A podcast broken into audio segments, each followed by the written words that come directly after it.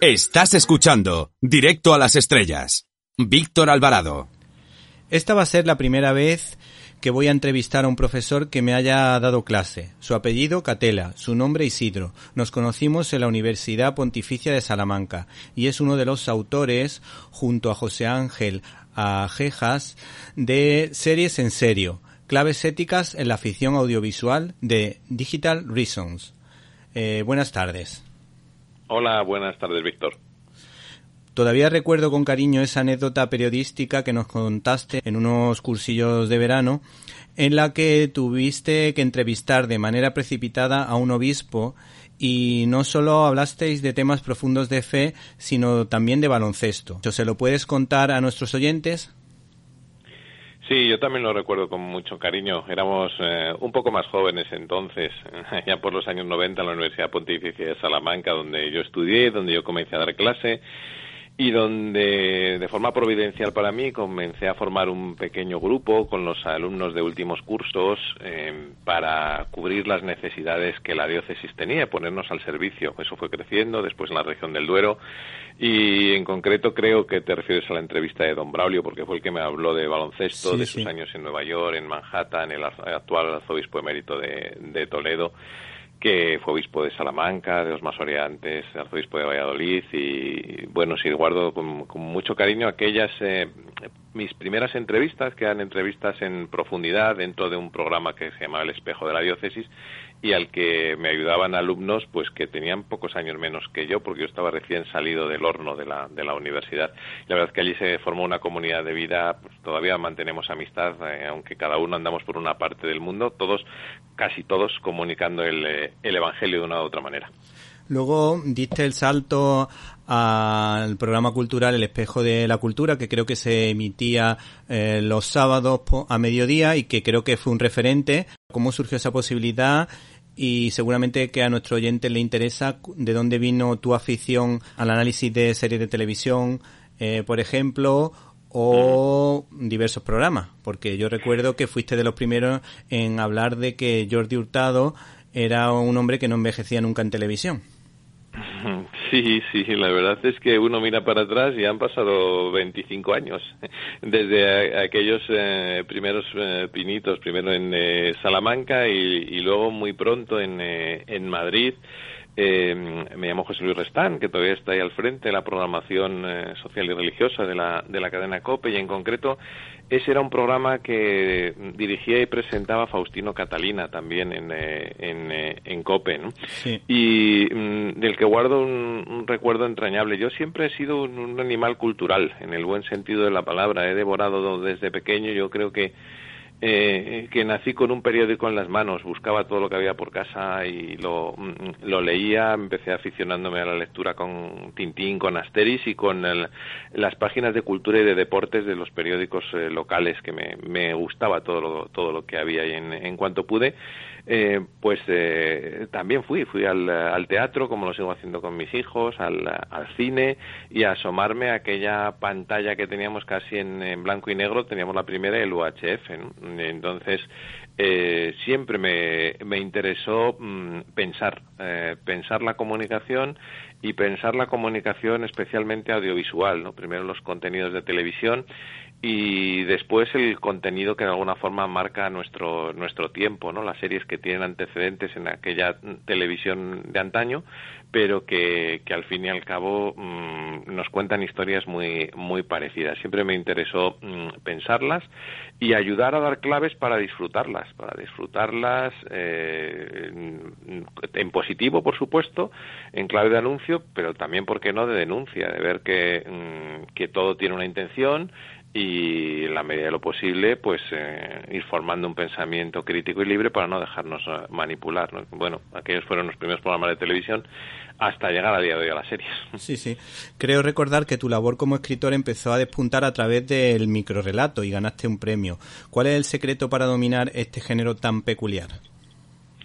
Pues eh, para mí es uno, no es porque yo me dedique a él, la verdad es para mí es un oxígeno, siempre lo ha, eh, lo ha sido, llevo ya una treintena de premios literarios y no me dedico mm, especialmente a ello más que en los momentos de oxígeno, porque mm, para mí coger oxígeno en la lectura y en la literatura, tanto leyéndola como construyéndola, mm, me da buena parte de la, de la vida, encuentro mucha, mucha inspiración.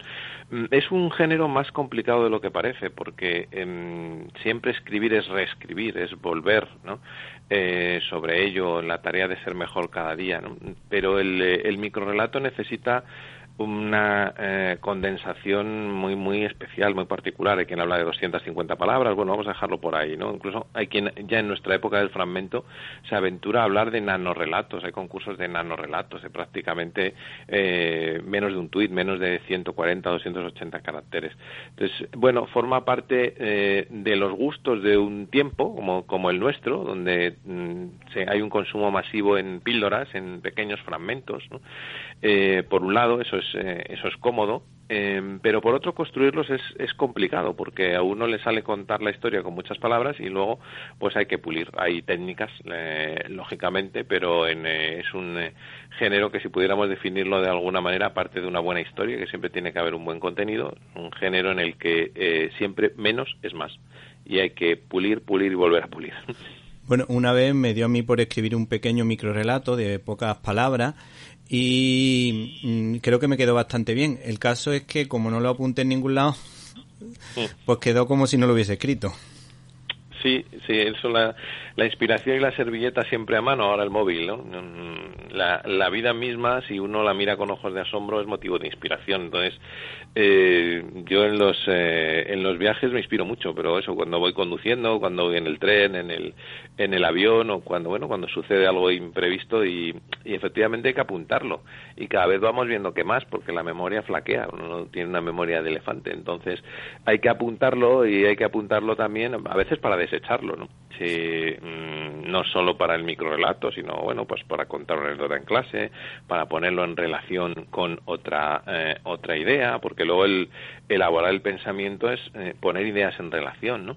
Y, y, para eso mm, pues no queda otra por muy buena memoria que uno tenga que apuntarlo así que sí la próxima apunta no sí sí mm. tu trabajo como crítico televisivo te ha permitido conocer las luces y las muchas sombras de este medio ¿por qué has optado en esta ocasión por las series bueno, yo creo que es un proceso de decantación natural, porque mm, me parece que comprender el eh, mundo que, en el que vivimos hoy es en buena medida comprender las series. No solo es que mm, cuantitativamente sea un género al, al, alza. ¿no? En el prólogo del libro comento que las últimas cifras del Observatorio de la serie nos hablan de que solo en España, mm, pues prácticamente nueve de cada diez personas confiesan de que en estos momentos están, confiesan que en estos momentos están viendo una, una serie de televisión, ¿no? Mm, sino porque eh, no solo es una vía de escape, de entretenimiento, sino mm, me parece que eh, las series, y así lo he ido viendo en los últimos años, eh, son por una parte un reflejo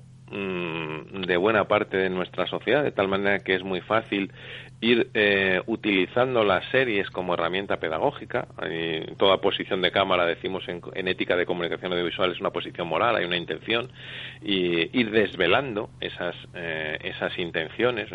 Y mm, reflejo como espejo, pero también como mm, en muchos casos, y me interesa mucho, como intento de eh, moldear conciencias, actitudes, es decir, como eh, prescriptores de una determinada agenda social.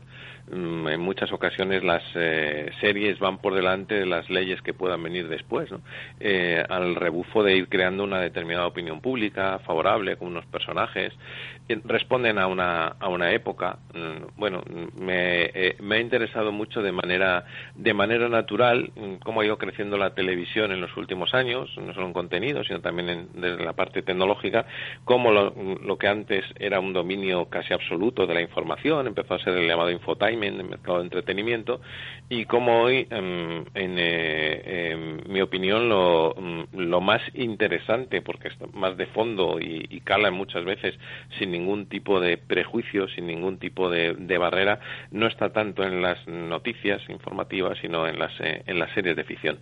Bueno, yo llevo publicando eh, críticas de serie de televisión en pantalla 90, yo creo que casi 10 años, 9 o 10 años, y es verdad, estoy completamente de acuerdo contigo en que algunas series, es verdad que hay otras que no, hay algunas historias que lo hacen realmente bien, tienden a lavar un poco el cerebro a las personas para ir poco a poco preparando un caldo de cultivo para que luego se puedan aprobar ciertas leyes con las que a lo mejor no estamos de acuerdo, leyes en contra de la vida, a favor de la eutanasia, a favor del aborto.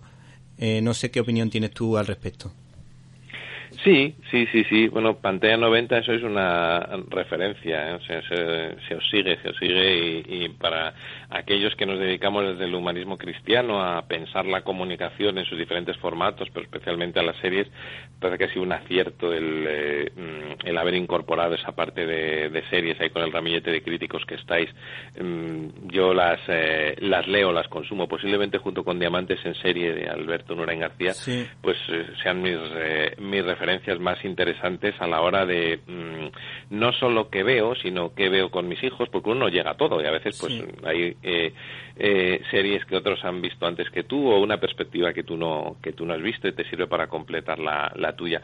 Mm, estoy totalmente de acuerdo con lo que mm, de alguna manera introducía y luego has desarrollado, es decir, la no siempre es verdad, pero eh, bueno, siempre hay una intención. Aquellos que nos dedicamos de una manera o de otra la comunicación audiovisual sabemos que eso en cada plano, en cada línea del guion hay intención, sin necesidad de buscarle más pies al gato los necesarios, pero hay una intencionalidad. Uno cuenta la historia y se posiciona eh, moralmente con esa historia. Eso es legítimo, absolutamente legítimo. Entonces, bueno, lo que hay que desvelar es por qué los discursos dominantes son prácticamente unos y, otros no, no encuentran espacio.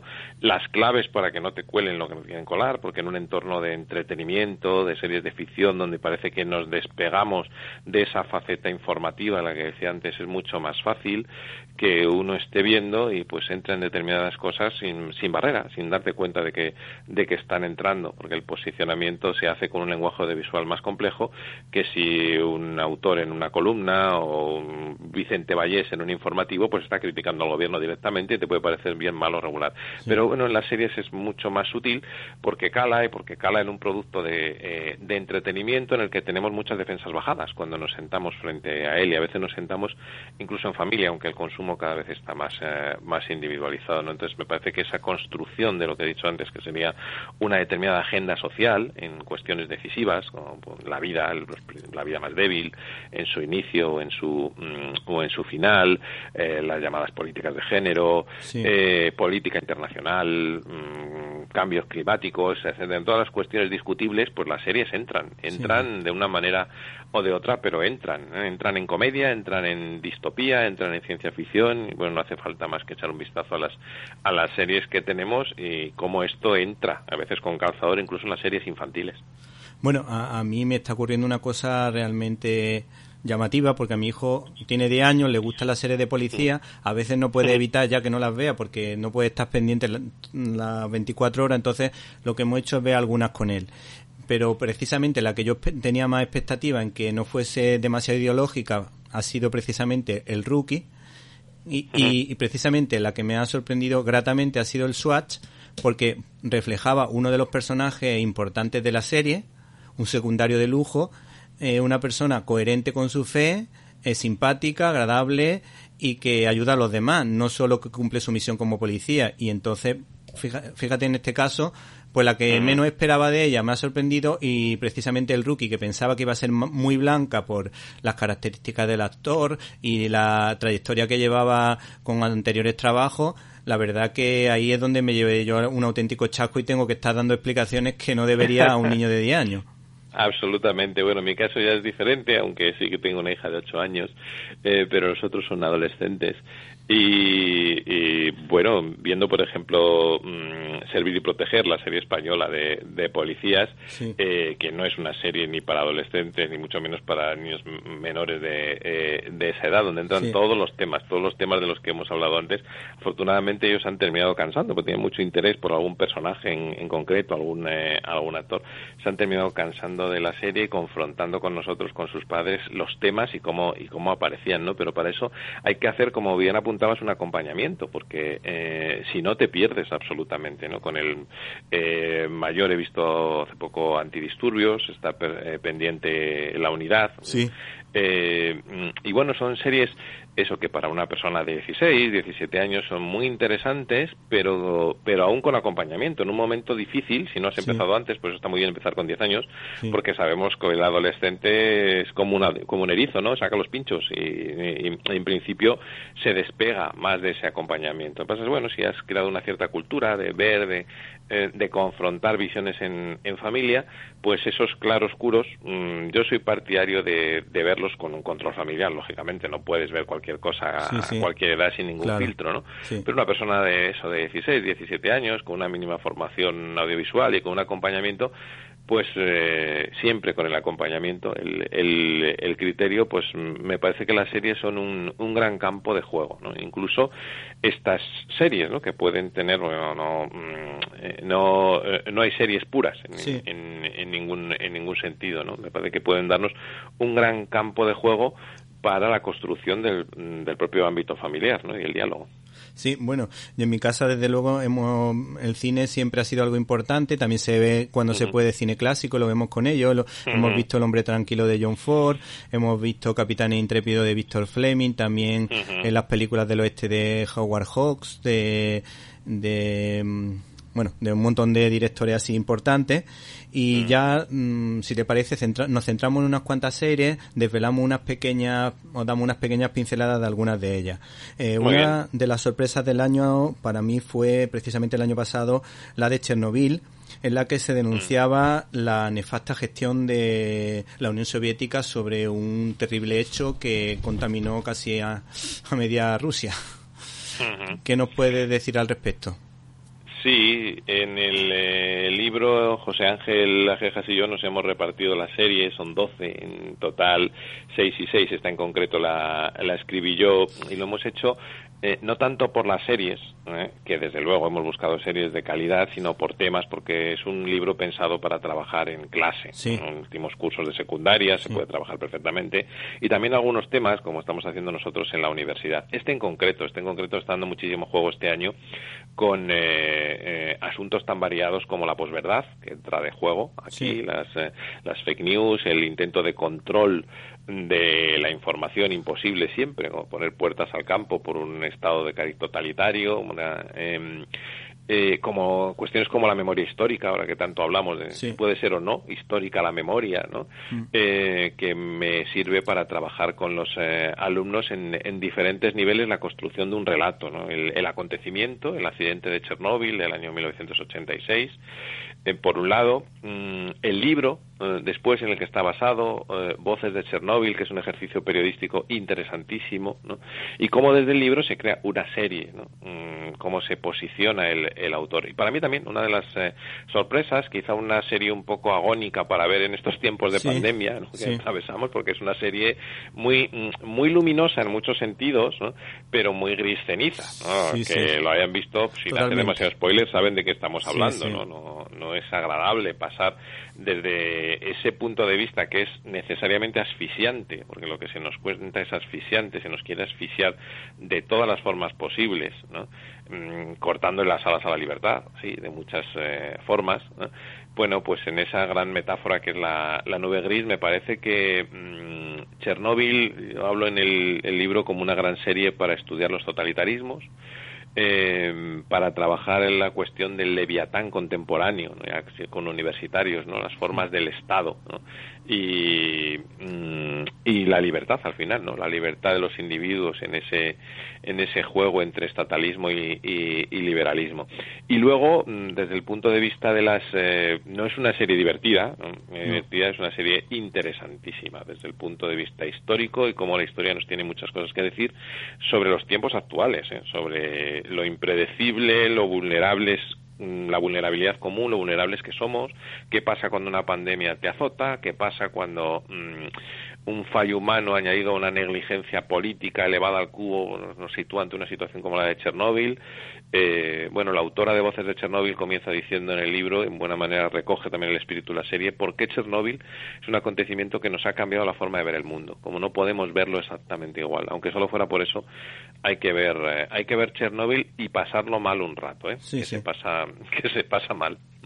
Algunos de tus ensayos están plagados de frases potentes que hacen referencias, por ejemplo, al escritor católico Chesterton o, en este caso, para hablar de una serie casi para todos los públicos como Downton Abbey, recurre a la siguiente frase de Eliot. Tenemos que ser modernos para defender el pasado y creativos para defender la tradición. ¿Qué querías decir con esto? Sí, bueno, esa, ese capítulo lo ha escrito eh, José Ángel Ajejas. Ah, ahora bueno, es una de tuyo. Mm, el de Danton Abbey, pero lo hemos hablado mucho. Él es muy chestertoniano, como yo también. Estamos muy de acuerdo en ese, en ese punto.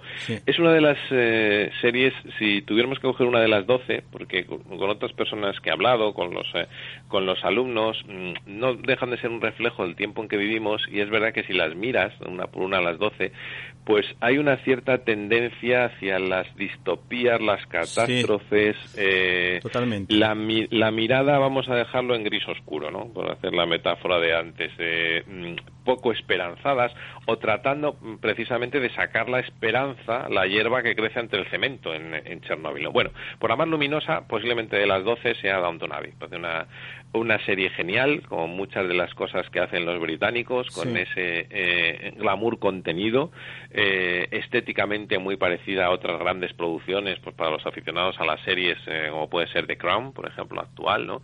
Muy distante en los contenidos, pero mm, bueno, con puntos en común también.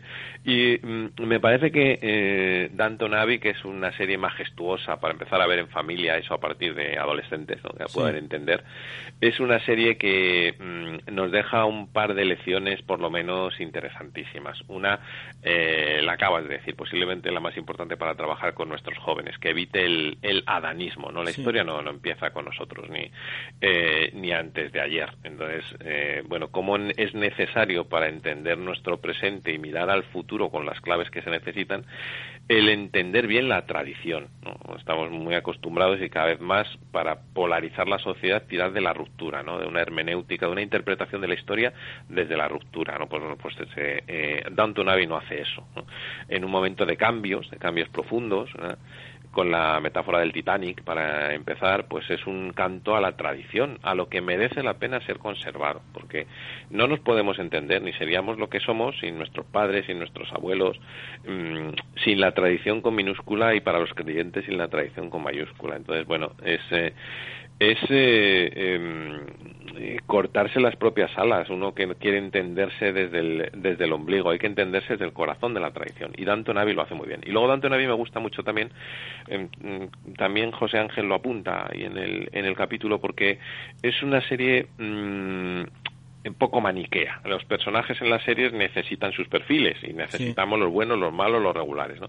Pero aquí no están distribuidos por clase social, por ejemplo, no hay una lectura marxista de la realidad que nos dice que los eh, pobres son todos buenísimos y los ricos son todos malísimos y explotan a los pobres y entonces ya sabes desde el minuto uno quién es el malo y el asesino. Me acaba de pasar con una serie española, mm. Mm, es que ya lo, adivinas desde el principio. Bueno, es que, es que seguimos en esquemas del siglo XIX.